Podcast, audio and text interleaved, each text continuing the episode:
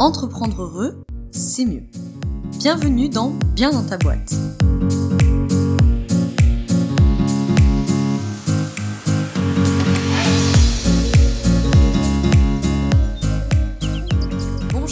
Bienvenue dans ce nouvel épisode du podcast Bien dans ta boîte.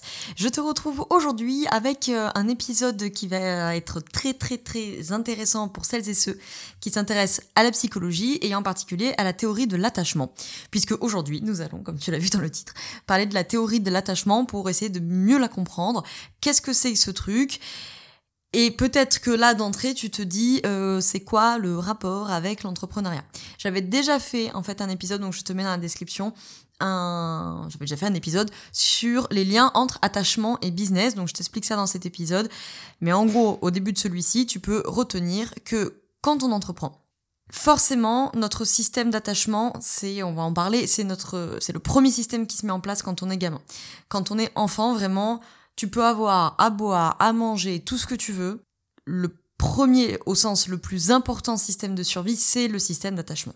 Donc l'enfant, il va se enfin le bébé et puis l'enfant va se construire sur ce système d'attachement et donc forcément ce système d'attachement, il va avoir une répercussion sur toutes nos relations enfants, adolescents, adultes, etc. Et sur notre rapport au monde au sens large. Donc en fait, cette question de l'attachement, tu peux faire des liens avec le business, tu pourrais faire des liens en fait avec n'importe quoi dans la vie, parce que c'est un système qui est qui est pilier, qui est central en fait dans la sphère psychique. Et donc forcément, la manière qu'on a d'aborder notre business est aussi influencée par notre modèle d'attachement et au minimum, toutes les relations que tu entretiens euh, sont en lien avec ce système d'attachement. Donc dans ton bien-être d'entrepreneur, eh ben, évidemment, euh, évidemment, le bien-être d'entrepreneur, c'est aussi notre bien-être personnel. Donc évidemment, la qualité de tes relations personnelles et aussi la qualité de tes relations euh, professionnelles en tant qu'entrepreneur, c'est-à-dire déjà au minimum avec tes clients et clientes, avec les prospects et après éventuellement avec les collègues, les concurrents, les fournisseurs, les prestataires, etc. selon ton modèle d'activité. Cette question de l'attachement, je l'étudie depuis plusieurs années, puisque euh, dès qu'il a fallu faire un, rendu euh, de mémoire en fac de psycho, j'avais travaillé sur l'attachement dans le couple. Euh, c'est un sujet que j'adore et que d'ailleurs nous allons étudier en long, en large et en travers, façon de parler, dans la formation Accompagner les problématiques relationnelles. Donc en deux mots, je te mets les liens dans la description pour un, aller sur la page du programme si tu veux voir la formation, le contenu, le détail, etc. Comme ça, je te, je t'inonde pas d'informations ici. Et deux, pour réserver ton appel gratuit si tu veux qu'on en discute, qu'on voit si c'est fait pour toi, etc. À destination des professionnels de l'accompagnement et des particuliers. Professionnels de l'accompagnement au sens large pour le coup, hein, que vous soyez coach business, coach bien-être, formateur, thérapeute, etc.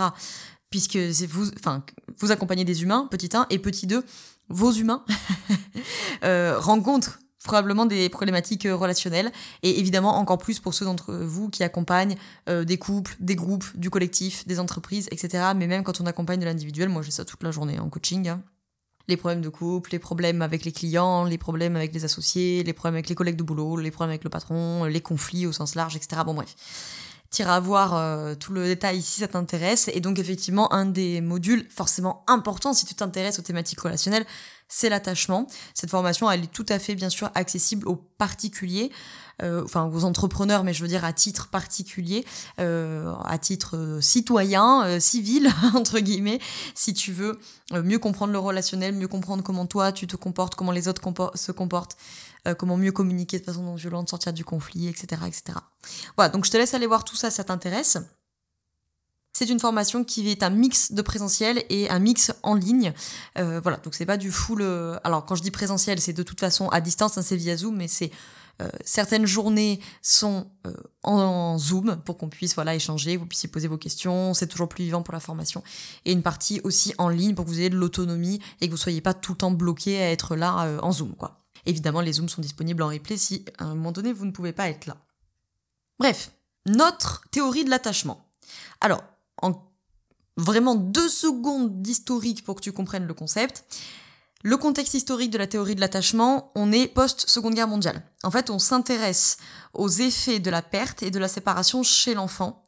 Donc c'est un sujet qui à la base a plutôt été traité par les analystes. Si tu sais pas euh, de quoi ça parle, c'est l'histoire de courant de psycho, je te mets dans la description le lien vers mon podcast sur les grands courants de la psycho, justement. Et euh, le grand, grand, grand nom de la théorie de l'attachement, c'est John Bowlby. ok? Euh, bon, son apport à la théorie de l'attachement est considérable. Je vais pas rentrer dans le détail parce que voilà, on verra tout ça en détail en formation là dans le podcast sinon ça va durer une plombe. Euh, mais par exemple, pour ceux qui s'y connaissent un petit peu, il a beaucoup travaillé, par exemple, sur l'angoisse du huitième mois. Je pense qu'il y en a qui doivent connaître ça. Le deuxième grand nom dont je vais te parler dans ce podcast, Mary Ainsworth, ok, avec euh, qui a développé la théorie de l'attachement avec Bowlby. C'est elle notamment qui parle de base sécure, de la sécurité basale et de la situation étrange. Et puis on a Mary Main, qui est une élève d'Ainsworth et qui elle a développé le test de référence, enfin parmi tant d'autres choses, le test de référence pour mesurer l'attachement. Je te fais juste deux trois précisions l'impact du père n'est pas beaucoup étudié dans la théorie de l'attachement. Hein. Euh, alors, figure-toi que ce n'est pas tant euh, faute d'intérêt de la part des psychologues ou d'une sous-estimation euh, du rôle du père, c'est plutôt qu'en fait, il y a une difficulté certaine, il faut le reconnaître, à recruter et à maintenir les papas dans les études. Donc, comme la plupart du temps, c'est les mamans qui sont davantage impliquées dans les soins du bébé, c'est pour ça que souvent par abus de langage, je parlerai de la mère. Bien entendu, on va parler de l'élément sécurisant, de l'élément d'attachement, euh, que ce soit le père ou la mère. Et je tiens aussi à dire que pour des raisons euh, contextuelles dans lesquelles cette théorie de l'attachement se développe, euh, c'est vrai que par défaut, ils vont tout le temps parler de couples hétéros. Mais évidemment que tout fonctionne pour un couple homoparental évidemment, puisque ce qui compte pour l'enfant, c'est l'attachement, hein, c'est la figure d'attachement, euh, qu'il est de maman, de papa, maman, une euh, maman n'importe quoi, une maman, un papa, etc. Euh, l'enfant, c'est pas ça qui le perturbe, hein, le bébé, c'est pas ça qui le perturbe, c'est la figure d'attachement. Juste pour te faire le grand fonctionnement général, c'est quoi la théorie de l'attachement? Ce que je te disais donc, c'est que au tout début, c'est que cette théorie de l'attachement, elle veut dire que l'enfant, le bébé, ce qui va compter pour lui, c'est bien sûr de boire, de manger, de dormir, gna gna gna, mais c'est aussi et surtout de s'attacher à des humains. La plupart du temps, c'est les parents, mais au sens large, dans la théorie de l'attachement, on appeler ça les caregivers, c'est-à-dire ceux qui donnent du soin. Ça peut être la nounou, ça peut être les grands-parents, ça peut être euh, tati, tonton, euh, grand frère, machin, bon là. Il va s'attacher et c'est ça qui lui permet, d'accord, de survivre. Je t'en parle dans le premier épisode dont je te parlais qui est en description, attachement et business, de cette étude polonaise qui est terrible, euh, où on avait séparé dans un orphelinat les enfants en deux groupes. Un groupe qui avait reçu tous les soins à boire, à manger, machin, mais pas d'affection, pas d'attachement, et ces bébés sont quasiment tous morts, d'accord? Donc ça montre bien que ça fait vraiment, vraiment, vraiment partie du système de survie pour le bébé. En gros, ce système d'attachement, c'est, euh, selon la théorie de Bowlby, lui considère deux grands systèmes d'autoprotection, donc ce système d'attachement et le système d'alarme. Pour lui, l'objectif du système d'attachement, ça concerne, je le cite, l'état où le maintien de la proximité souhaitée est nécessaire, avec la figure d'attachement en fonction des circonstances et non pas la figure d'attachement en soi. En gros, les comportements d'attachement, ça permet d'augmenter la proximité de l'enfant avec sa figure d'attachement, soit avec des comportements aversifs, c'est-à-dire il pleure, il crie, qui du coup rapprochent l'adulte pour faire cesser euh, les pleurs ou les cris. Soit il a des comportements actifs, c'est-à-dire il suit et il s'approche, mais ça c'est des comportements qui vont apparaître plus tard. Et après, il y a un système dit d'alarme ou peur-angoisse, tu trouveras les deux dans la littérature si, tu si ça t'intéresse, qui permet lui d'identifier et de s'adapter à tout ce qui pourrait du coup être dangereux, Et qui du coup, pour Bolby, qui a beaucoup travaillé avec de l'éthologie, il dit que ça donne un avantage pour la survie, hein, forcément, et qui va s'organiser en différents comportements, le repli, le repli, pardon, la fuite l'évitement, l'attaque ou le figement. Donc en fait, ce qui est important à avoir en tête, c'est que, contrairement à ce qu'on peut penser, pour Bolby, on n'est pas plus ou moins attaché. On est attaché ou on n'est pas attaché. Je parle du bébé. Hein. Donc voilà, c'est vraiment la construction d'un lien d'attachement qui vont aboutir à la construction d'un lien affectif. Donc je te prends un exemple concret. S'il y a une menace de séparation, d'absence, de ou si l'enfant il n'est pas sûr de la disponibilité de sa figure d'attachement, du coup il va être angoissé. L'angoisse, l'émotion, hein, je te rappelle, l'émotion, ça se met en mouvement, enfin passer un message, je te mets dans la description le lien vers l'épisode du podcast sur les émotions. Et cette angoisse alerte la figure d'attachement et du coup, tac, la rapproche. Si par exemple il y a une séparation de la figure d'attachement pendant un moment, par exemple l'enfant pourrait exprimer de la colère.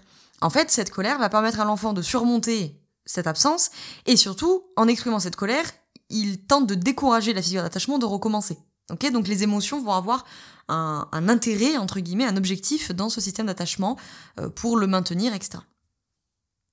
Et donc, cet enfant, à force d'interagir avec euh, ses parents, avec ses caregivers au sens large, avec euh, les adultes, quoi, enfin avec les humains plutôt autour de lui, il va développer ce qu'on appelle un modèle interne opérant. Très important pour la suite. Ça, c'est un concept central de la théorie de l'attachement. C'est qu'au fur et à mesure de ces interactions et de ces relations d'attachement, l'enfant va se créer en fait des représentations mentales à propos de l'attachement. Bolby, je le cite, il dit que ce sont des représentations mentales généralisées et ayant une tendance à la stabilité du soi, des autres, du monde, ainsi que du sens de l'impact de soi sur l'autre. Bon, c'est du blabla de psy, donc euh, c'est toujours un peu compliqué pour dire des choses simples. Mais en gros, un modèle interne opérant d'attachement, ça permet 1. de comprendre ce qu'il se passe, 2. de prévoir le futur, et donc 3. de préparer ses actions. En résumé, hein, c'est ce que toi, tu sais sur les relations. ok? C'est ce que, euh, en tant qu'humain, nous allons euh, internaliser comme modèle d'attachement. Et donc, il y en a parmi vous qui considèrent savoir que l'attachement, que s'attacher à quelqu'un, c'est dangereux. Modèle interne opérant, évitant, par exemple. Il y en a qui considèrent que euh, s'attacher à quelqu'un, euh, c'est primordial pour être rassuré, pour être dans un refuge. Modèle interne anxieux ambivalent. Voilà. Je, vais, te, je vais te les citer. Hein.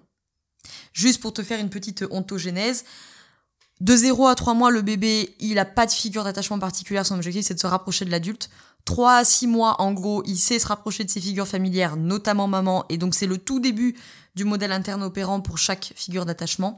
6-9 mois, il est dans son système d'exploration qui est absolument fondamental dans l'attachement. J'en parlais dans le premier épisode sur l'attachement parce que c'est ce système qui nous permet d'évaluer l'attachement. On évalue l'attachement dans le détachement qui est capable de faire le bébé de sa mère. Quand je dis de sa mère, je veux dire la figure d'attachement principale, encore une fois. Et après, jusqu'à 3 ans, il va développer sa base sécure, sa sécurité basale, qui est nécessaire à ce système euh, d'exploration, et donc qui a été mis en avant par la situation étrange d'Ainsworth. Euh, tu peux trouver ça facilement euh, sur YouTube, je vous montrerai aussi la vidéo en formation pour ceux qui viendront en formation. Et donc, Ainsworth, elle va définir les différents patterns rencontrés dans l'attachement que l'enfant va développer au fur et à mesure des interactions avec sa mère ou avec sa figure d'attachement principale. Pour elle, il y a les, les patterns organisé et le pattern désorganisé. Le pattern, enfin les patterns pardon, organisés, c'est qu'en gros, ils sont associés à des stratégies de recherche de protection. En français, ça veut dire l'enfant reconnaît sa mère ou la figure principale comme une base de sécurité. Et là-dedans, tu vas retrouver le fameux attachement sécure, l'attachement insécure évitant et l'attachement insécure qu'on appelle ambivalent résistant. Ces trois étant une structure organisée. Et après, de l'autre côté, il y a le pattern d'attachement désorganisé, où en fait là, l'enfant n'expérimente pas uniquement la protection de sa figure d'attachement. Ça donne quoi? L'attachement sécure, ça donne quoi? Ça donne un enfant qui recherche une proximité avec sa mère, ou la figure principale d'attachement, qui la maintient et qui interagit lors des retrouvailles. C'est, selon les études, entre 50 et 75% des enfants. En gros, c'est un enfant qui est pas content quand maman s'en va, qui n'est pas apaisé par une autre personne qu'il connaît pas, il s'apaise quand maman revient. Encore une fois, je dis maman, c'est la figure d'attachement principale, mais la plupart du temps dans les études, c'est la mère. Hein. je, reprécise ça pour euh, évidemment ne heurter personne. Donc il s'apaise quand il retrouve sa figure d'attachement, puis il retourne faire sa vie, il explore, il joue, machin, bon, là. Et il est plutôt détendu là-dedans, il peut exprimer ses émotions. Un attachement évitant, et je précise que ces structures peuvent changer, mais souvent les garde à l'âge adulte. Je vais en reparler après. L'attachement évitant, c'est qu'en fait l'enfant évite de manifester ses comportements d'attachement. Donc lui, il veut pas de proximité, mais il veut pas de résistance. Voilà, il, proteste pas quand sa mère s'en va, il reste euh, en train d'explorer, de jouer, il fait sa vie. Et la personne qui est étrangère, euh, bon, euh, ni plus ni moins, mais il peut être moins évitant avec elle qu'avec sa maman. Et quand la mère va revenir, il l'ignore. Il l'ignore, voire il s'en éloigne et il continue à, il reste sur ses jouets en fait. Hein. Donc en fait, globalement, c'est un enfant qui a moins d'expression émotionnelle, euh, qu'elle soit positive ou négative. Ça, c'est, selon les études, 15 à 25% des enfants. Et puis après, vous avez du coup les attachements ambivalents résistants. Donc là, en fait, c'est que, comme son nom l'indique, l'enfant, va montrer des signaux ambivalents. C'est-à-dire qu'à la fois, il a des comportements de résistance au contact, mais à la fois, il cherche de la proximité et il cherche à la maintenir. Ça, c'est, selon les études, entre 10% des enfants et moins de 10% des enfants. Ces comportements de résistance, en gros, ça veut dire quoi? Ça veut dire euh, de l'irritabilité ou de la passivité. La plupart du temps, il n'y a pas d'évitement. C'est voilà, il est passif, euh, ça l'agace. Euh. Il veut rester accroché à sa mère ou à sa figure d'attachement, mais en même temps, il lui résiste.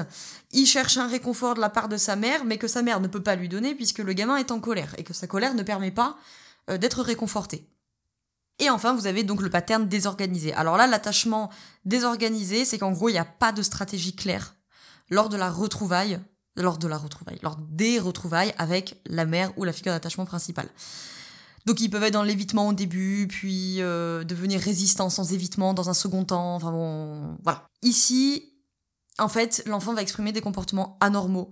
Donc, par exemple, sa maman s'approche de lui, puis il est effrayé, euh, il se fige pendant l'exploration, alors qu'il devrait être en train de ah, super déjouer un papillon, tout ça, voilà. Euh, en fait, il y a des comportements qui sont pas dirigés ou qui sont mal dirigés, c'est pas clair en fait. Évidemment, c'est l'intensité de ces manifestations qui mènera le thérapeute, le psychologue à classifier est-ce que c'est euh, désorganisé ou pas. Souvent, en fait, il donne une classification organisée dite secondaire euh, pour euh, préciser, on va dire ça comme ça. C'est, je précise quand même, euh, histoire qu'on fasse pas de la petite comptoir, c'est une classification qui est réservée aux enfants de plus de 2 ans, au moins 20 mois, qui est surreprésentée chez les enfants victimes de maltraitance, mais qui ne concerne pas uniquement les enfants victimes de maltraitance. Donc en gros, s'il y a un attachement sécure, c'est que l'enfant, il a appris que quand il signale son besoin, son parent lui répond. Il répond rapidement et il répond dans le bon sens voilà, le parent est capable de dire ah ça c'est un pleur de, de biberon, ça c'est un pleur de sommeil, ça c'est voilà. Dans l'attachement insécure, c'est que l'enfant, en fait, c'est lui qui s'adapte pour maintenir la proximité parce que le parent n'est pas disponible ou n'est pas disponible assez vite ou ne répond pas toujours de la même manière. Un coup il est gentil, un coup il répond, un coup il répond pas, un coup il s'énerve et du coup le gamin il est un peu là genre là, je sais pas je comprends pas ce qui se passe quoi. Dans l'attachement évitant, l'enfant manifeste peu pour ne pas générer du rejet donc c'est peut-être un gamin qui a l'habitude qu'on lui dit ah ça va qu'est-ce que t'as encore là? Donc du coup bon il, est un peu en mode genre ok je vais me faire un peu discret parce que j'ai pas envie de me faire envoyer bouler. Hein, je, je, caricature mais des fois c'est plus simple de comprendre la caricature. Dans l'attachement ambivalent, l'enfant il manifeste du stress, de la colère de manière intense parce qu'il veut garder l'attention de sa figure d'attachement ou de maman.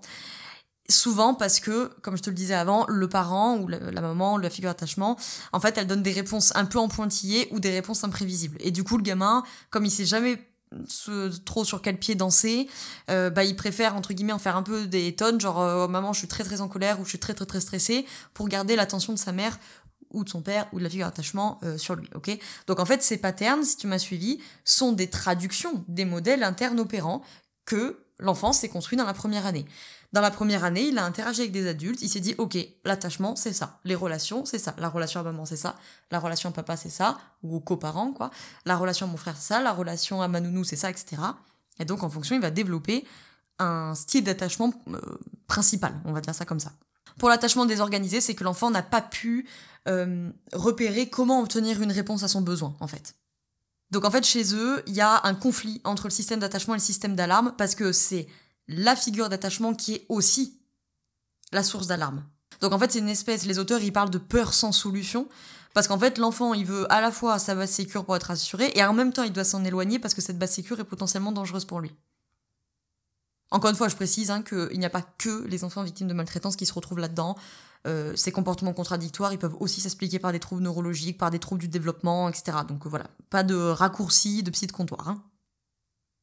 Alors après, ces, ces patterns, ils sont, euh, je te fais pas le détail ici, ça va être trop long, mais ils sont influencés par plein de choses, par euh, la transmission générationnelle, par la sensibilité maternelle, c'est-à-dire la, la, comment je pourrais te dire ça, la perception euh, et, et, la capacité que les parents ils ont à interpréter correctement les, signaux de, et les besoins de, de leur bébé.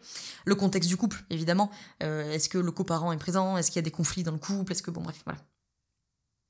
Donc du coup, comme on disait au début, concrètement, tu te dis, bon, c'est super intéressant, tout ça, c'est mignon, mais je vois pas trop euh, ce que ça a comme impact sur moi, adulte.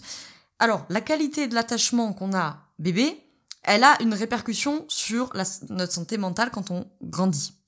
Parce qu'en tant qu'enfant, ça va influencer la capacité, évidemment, de régulation du stress, la capacité à prévoir les comportements sociaux, et donc à une forme d'intelligence sociale, et donc d'empathie, de compassion, etc., etc. Évidemment, la capacité à faire confiance à l'autre. Si j'ai grandi dans un système qui est super sécure, j'ai grandi dans le fait que d'autres humains sont capables de répondre à mes besoins.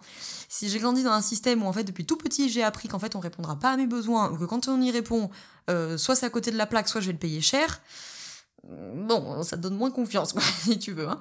Évidemment, ça a une influence sur notre capacité de communication, sur du coup notre capacité à exprimer un besoin. Là, c'est pareil. Si enfant, j'ai toujours appris qu'à chaque fois que j'exprimais un besoin, je me faisais envoyer bouler, bon, bah forcément, euh, devenu adulte, c'est plus compliqué. C'est pas impossible, hein. on peut tout à fait se sécuriser avec le temps, mais ça peut évidemment avoir des répercussions. Donc, en gros, plus l'attachement il est sécure enfant, plus tu mets, enfin, les parents mettent du côté de leur enfant plutôt des chances de, des facteurs de protection et de résilience, quoi. Je fais un, mini mini point sur euh, les pères du coup parce que comme je te disais c'est vrai qu'ils sont souvent pas très présents dans les études.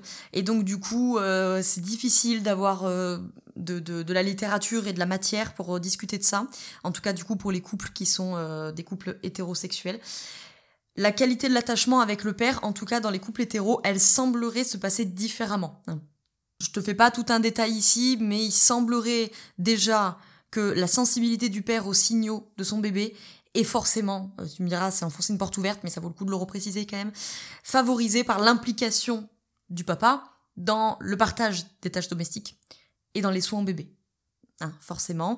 A priori, il semblerait hypothétiquement peut-être euh, que le caregiving paternel, donc l'apport des soins, on va dire paternels, semblerait jouer moins sur le développement émotionnel de l'enfant que celui de la mère. En revanche, il aiderait émotionnellement l'enfant dans son système d'exploration et dans les conflits qui sont liés au système d'exploration. C'était le petit message que je voulais faire passer.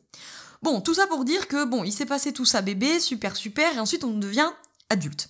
Et donc quand on devient adulte, c'est la question, l'attachement de l'adulte, c'est, évidemment plus la même chose. C'est-à-dire que t'es pas là euh, à 30, 40, 50, 60 ans à attendre euh, d'exprimer un besoin à tes parents pour voir s'ils te répondent. On est d'accord, hein? L'attachement entre adultes, c'est plutôt le concept central, c'est le concept de la mutualité. C'est-à-dire chacun donne et chacun reçoit. Si je perçois du soutien, je perçois de la sécurité dans ma relation à l'autre. Forcément, c'est influencé le modèle interne opérant que j'ai eu enfant, qui bien sûr a pu évoluer, hein, bien sûr. Donc en fait, adulte, on n'est plus dans une histoire de partenariat émotionnel. En fait, hein. on n'est pas dans une notion de euh, euh, sauve-moi, réponds à mes besoins. On se soutient émotionnellement et euh, je considère que, en tant qu'adulte, je considère que l'autre est une figure d'attachement si je le sais disponible et disposé à m'aider. Bartholomew, il montre un réseau de 3 à 6 figures d'attachement chez l'adulte à la fois dans le cercle privé, c'est-à-dire conjoint, amis, famille, et dans le cercle élargi, c'est-à-dire le travail, les groupes sociaux, les groupes sportifs, les groupes religieux, etc. Après, l'adulte, il va avoir des figures d'attachement qu'on dit spécifiques au contexte, par exemple un thérapeute. Il va avoir des figures d'attachement dites symboliques, Dieu, l'institution, euh, voilà. Et les parents, bien sûr, vont garder une place dans le système d'attachement, une place toute particulière tout au long de leur vie, mais l'importance va varier en fonction de l'âge, en fonction de l'arrivée de d'autres figures d'attachement forcément quand il y a le conjoint, quand il y a le conjoint qui va arriver, voilà, ça va redistribuer un peu les cartes, on va dire. Et à ce moment-là, ils peuvent, euh, avec le temps, devenir ce qu'on appelle une figure d'attachement de réserve, en fait, hein, qu'on va solliciter, euh, entre guillemets, quand on en a besoin. Donc après, évidemment, euh, un endroit où ça se voit beaucoup, c'est dans le couple. L'attachement dans le couple va se faire en quatre étapes que je vais pas te détailler ici, c'est trop long, qu'on verra en formation. Le préattachement, l'attachement en voie de constitution, le lien d'attachement et le partenariat corrigé quant au but. En pratique, pour donner une idée, on va se retrouver du coup avec un amoureux sécure, un amoureux anxieux ou un amoureux évitant. L'amoureux sécure, c'est celui qui est capable de faire confiance facilement, il s'implique à long terme, il partage ses émotions, voilà. C'est souvent celui qui a été enfant, un enfant sécure, ou qui a été un enfant insécure, qui a réussi à se sécuriser avec le temps. L'amoureux anxieux, lui, c'est celui qui va demander beaucoup, beaucoup, beaucoup de réassurance. Parce que lui, il remet souvent en doute sa valeur et sa capacité, entre guillemets, à être aimé. Il peut, entre guillemets, dans le pire des cas, devenir un partenaire jaloux, excessif dans ses demandes. La plupart du temps, c'est celui qui va, dire, voilà, qui va toujours être là, genre tu m'aimes, tu m'aimes, tu m'aimes, tu vas pas me quitter, tu m'aimes, tu m'aimes, voilà. Et l'amoureux évitant, euh, bah, lui, c'est celui dans le couple qui ne compte que sur lui et qui demande peu, voire pas de soutien en fait. Hein. Euh, il peut pourquoi pas des fois se montrer euh, rejetant en fait avec les demandes d'affection de l'autre. Alors je te fais un petit point sur l'attachement au travail puisque nous sommes là quand même euh, bien dans ta boîte. Alors, ça n'a pas été considéré tout de suite, hein, mais il y a deux auteurs qui s'appellent, j'espère que je n'écorche pas leur nom, Hazan et Shaver, qui sont les premiers à considérer la possibilité d'un parallèle entre la vie pro et la vie perso et le système exploratoire et le système d'attachement. En gros, pour eux, l'attachement aurait un rôle de médiateur au travail.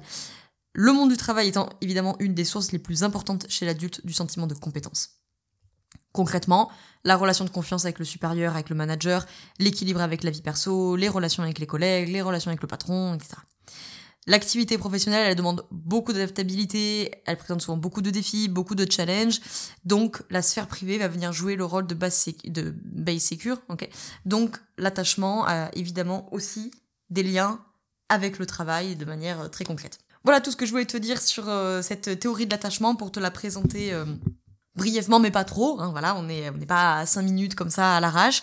Mais bon, euh, pas non plus passer euh, deux heures dessus, sinon le podcast il va être interminable et je sais que c'est quand même un peu euh, dense, voilà, cette théorie de l'attachement. Mais c'est un sujet qui est vraiment passionnant et que du coup nous aurons effectivement l'occasion de détailler en formation si je te retrouve dans la formation Accompagner les problématiques relationnelles. Tous les liens sont dans la description. Les liens des podcasts également que j'ai cités pendant celui-ci sont également dans la description. Je te remercie d'avoir écouté jusqu'au bout. Si ce podcast t'a plu, n'hésite pas à laisser 5 étoiles sur Apple Podcast parce que ça m'aide, c'est gratuit, ça prend deux secondes, ça m'aide à faire connaître le podcast. Et pourquoi pas euh, à partager cet épisode à quelqu'un autour de toi qui est peut-être intéressé par cette théorie de l'attachement, par ces sujets-là, qui veut un peu mieux se comprendre, etc. Euh, etc. Je te remercie d'avoir écouté cet épisode jusqu'au bout. Je te souhaite une très belle journée ou une très belle soirée selon quand tu m'écoutes. Et surtout, je te souhaite d'être bien dans ta boîte. Ciao ciao